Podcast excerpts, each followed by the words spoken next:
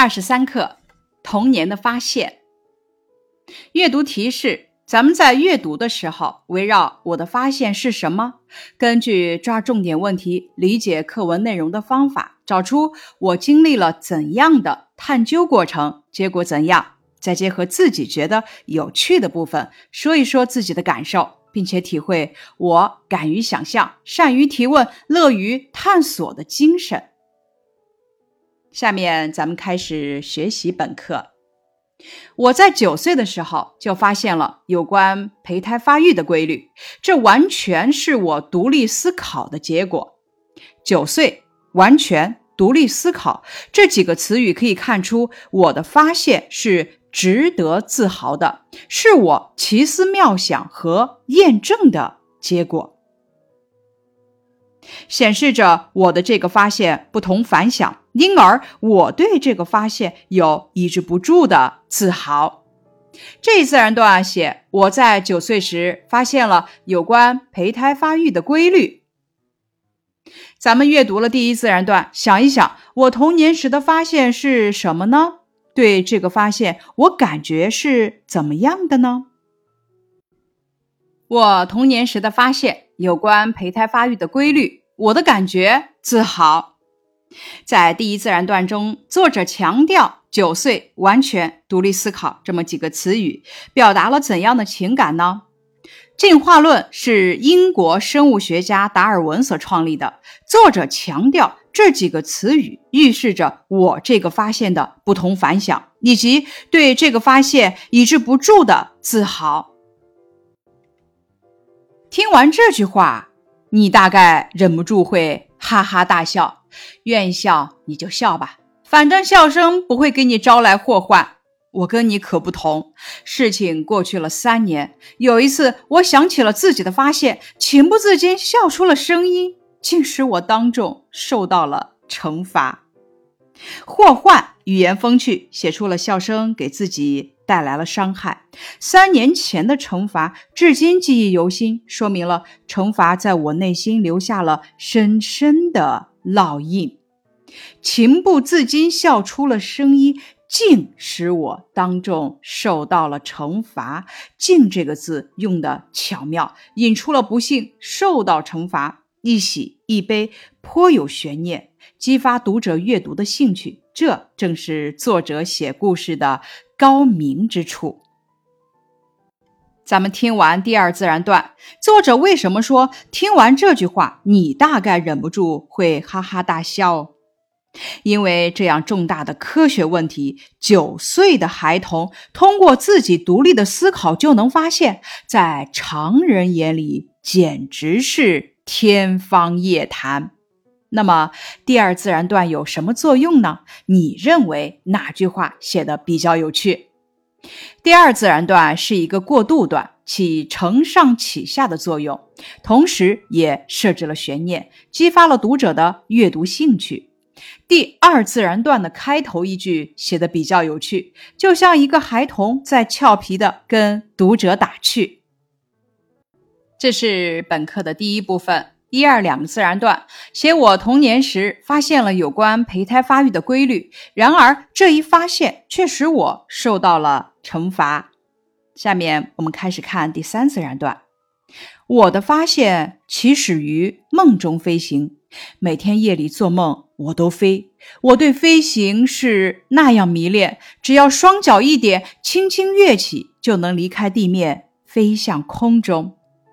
迷恋说明了我对梦中飞行的热爱程度，只要就说明了自己对梦中飞行已经驾轻就熟了。这也说明我在梦中飞行是那样轻松、那样简单、快乐。咱们看此处动作描写，一点、跃起、飞向、滑翔、盘旋。等动词的运用，写出了我在梦中飞行的舒展和自若。是这美好的感受，促使我对梦中飞行这一问题展开了研究。后来，我甚至学会了滑翔，在街道上空，在白桦树梢头，在青青的草地和澄澈的湖面上盘旋。三个在字写出了飞翔的地点很多。我的身体是那样轻盈，可以随心所欲运转自如，凭着双臂舒展和双腿弹动，似乎想去哪里就能飞到哪里。通过我的感受来突出自己飞行的出色，同时说明作者在梦中飞行很快乐。那作者在梦中飞行时有怎样的感受呢？我在梦中是一步步起飞的，飞行的过程让我感到神奇，在飞行中看到的美景让我迷恋。当我能随心所欲的飞行时，我就有一种飘飘欲仙的感觉了。这一自然段写的是我梦中飞行的情景。在本自然段中，作者关于梦境的描写表现了梦境的神奇和飞行的美妙。我以为在同学中间只有我一个人具有飞行的天赋，可是有一天，我终于弄明白了：每到夜晚，我的小伙伴们也都会在梦中飞腾。做这样的梦，就认为自己有飞行的天赋，也足以说明了我的天真。终于和弄明白，说明我一定跟小伙伴说过自己的梦，并且小伙伴告诉我他们也做过类似的梦。至此，我才知道了别人也会梦中飞行，这就更增添了我的疑惑。那天，我们几个人决定去见我们的老师，让他来解答这个奇妙的问题。孩子们做同样的梦，确实奇妙。不懂就要问，显示了我渴求知识的精神。奇妙这个词语说明梦中飞行给自己带来了美好的感受，因此呢，作者急于想知道事情的真相。梦里飞行，说明你们是在长身体啊。老师解释说，老师给我们的是一个很容易产生疑问的解释。围绕这个解释，我们会提出很多问题，引出了对下文的叙述。为什么只有晚上睡觉时才长？白天你们太淘气，妨碍细胞的生长，到了晚上，细胞就不停的繁殖。那为什么人在生长的时候就要飞呢？这究竟是什么道理？这是你们的细胞回想起了远古时代，那个时候人还是飞鸟。人为什么会是鸟？我们万分惊讶。岂止是鸟？人是由简单生命进化来的，最开始是草履虫，后来是鱼，是青蛙，是猴子。所有这些知识，等你们升入高年级上课时，老师都会给你们讲解。此处老师的解释根本不能满足我的好奇心和对未知事情的渴求，引起了下文对我的思考、探究和发现的描述。高年级离我们是那样遥远，而飞行却仍在继续。我们仍然做飞行的梦，问题一直困扰着我们。和老师的一次谈话更加激发了我的想象力。我渴望弄明白人究竟是怎么来的。渴望这个词语强调了我想解决问题的急切心情。我本来就好幻想。在老师的讲解下，这种意识更加强烈了。我想的是那样痴迷，以至于从河里抓到一条鱼，我都会翻来覆去的看个仔细，恨不得从鱼身上发现将来的人应该具有的某些特征。翻来覆去，说明看得很仔细。从这里，咱们可以看出，我是个爱探究的孩子，恨不得说明我为了解决问题，想从鱼身上找出答案的心情更为急迫了。这一自然段写的是老师的解答激发了我的想象力，我渴望弄明白人究竟是怎么来的。乡村的孩子从小就知道，母亲怀胎九个月才生下婴儿。为什么是九个月呢？我绞尽脑汁思考这个问题的答案。由前面的迷恋、痴迷、绞尽脑汁，看出了我对问题研究的执着。想啊想啊，嘿，终于想出了眉目。哈，这就跟画地图差不多，地上的距离很远很远，在地图上画出来只不过几厘米。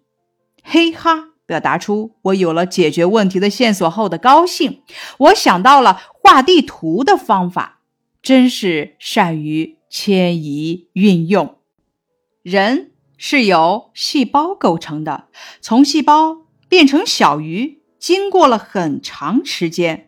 现在这段时间就折合成一个月，从小鱼。变成青蛙又得经过很长时间，又折合成一个月，这样推算下来，到变化成人正好是九个月。从这几句话中，咱们可以看出，我是个善于想象、善于探究的孩子。我的发现竟是如此简单明了，我为此感到格外高兴。我发现。胚胎发育规律后的喜悦和自豪之情淋漓尽致地表现出来。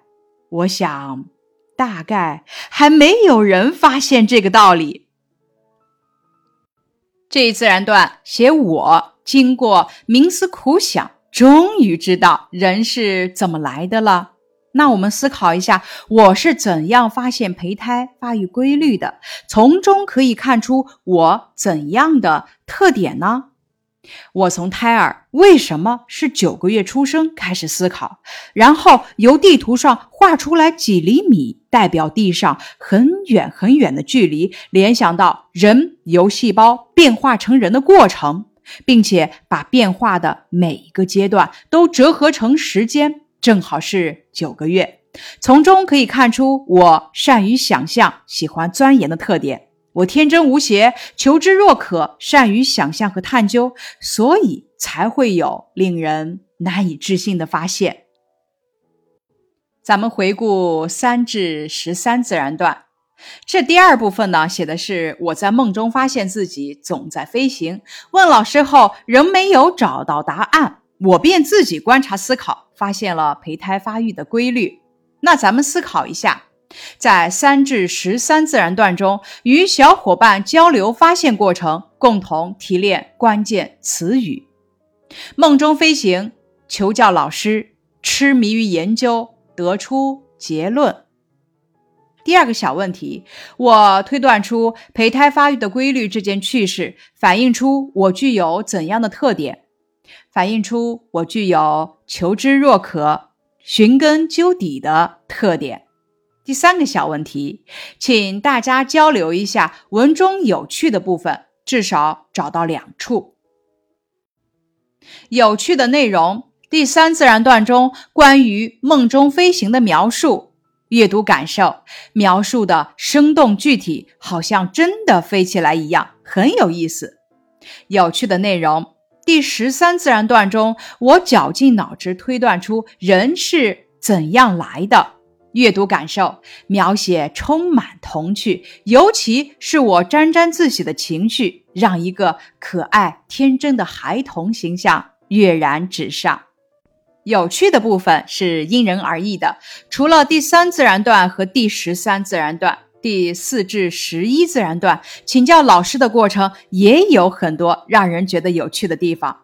每个人的阅读感受也应该是独特的。大家只要言之有理就可以了。接下来，咱们开始学习十四自然段。又过了三四年，我上了六年级，老师开始给我们上生物课。这是一个过渡句，起的是承上启下的作用。有一次，年轻的女教师板着面孔，一本正经讲人的起源，讲人的发育和进化。板着面孔，一本正经，说明老师的态度很严肃。这位女教师把人的发育和进化看成是严肃的教学内容。这时候，我清清楚楚听见老师说：“有的科学家认为，母腹中的胎儿再现了从简单生命进化成人的过程。”当时教室里安静的出奇，大家都默不作声。清清楚楚说明我听得很认真，安静的出奇，默不作声，写出了同学们的态度。可能是老师板着面孔造成的，也可能是初次接触这个知识而感到新奇。我忽然想起了自己的发现，情不自禁地笑出了声音。我因为自己的发现而被验证，从而得意忘形，进而情不自禁地笑出了声音。老师狠狠地瞪了我一眼，我的失态引起了老师的注意。这一自然段写在生物课上，老师讲解的人的进化和发育竟和我的想法一致，我情不自禁地笑出了声。咱们思考，女教师讲人的起源，为什么要板着面孔一本正经？我为什么会情不自禁地笑出声音呢？这位女教师把人的发育和进化看成是严肃的教学内容，为了控制学生胡思乱想，年轻的女教师才板着面孔一本正经。而当老师讲到母腹中的胎儿再现了从简单生命进化成人的过程时，我想起了自己的发现，居然跟进化论的观点一致，这的确是件了不起的事情。我心花怒放，情不自禁的笑，是真情的流露。菲奥多罗夫，你笑什么？再笑就从教室里出去。奥尔加·伊万诺夫娜，我我想起了自己的发现。这是我和老师的对话，我想解释。教室里一阵笑声，奥尔加·伊万诺夫娜气得脸色苍白，大步朝我走来。同学们误会了我的意思。他们的笑声进一步激怒了老师，脸色苍白，写出了老师愤怒的神情。菲奥多罗夫，你立刻从教室里出去！我的脸由于困窘和羞愧，一下子涨得通红。困窘是由于自己失态而难为情的样子，羞愧是因为其他同学的笑，老师要赶我出教室而害羞。惭愧的样子，这句话写出了我的尴尬境地。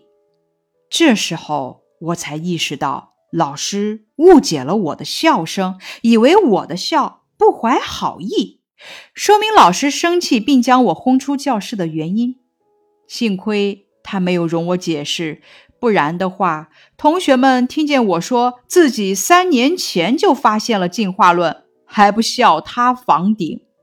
笑他房顶是夸张的说法，即使我说了我笑的真正原因，他们也不会相信，只会笑得更厉害。不过被轰出教室，站在外面，我倒想出了一条自我安慰的理由。我明白了，世界上的重大发现，有时还会给人带来被驱逐和被迫害的风险。这句话一语双关，我把自己跟世界上有重大发现的人列在一起，这是真正能让自己得到安慰的理由。当然，话里不乏愤慨的成分，在写法上照应了开头的惩罚，前后呼应。这是本课的第三部分，十四至十九自然段，写的是三四年后，老师在课上讲人的起源。我想到了自己的发现而笑出了声，被老师轰出了教室。咱们仔细回顾十四至十九自然段，探究以下问题：第一个问题，老师为什么会误解我的笑声，以为我的笑不怀好意？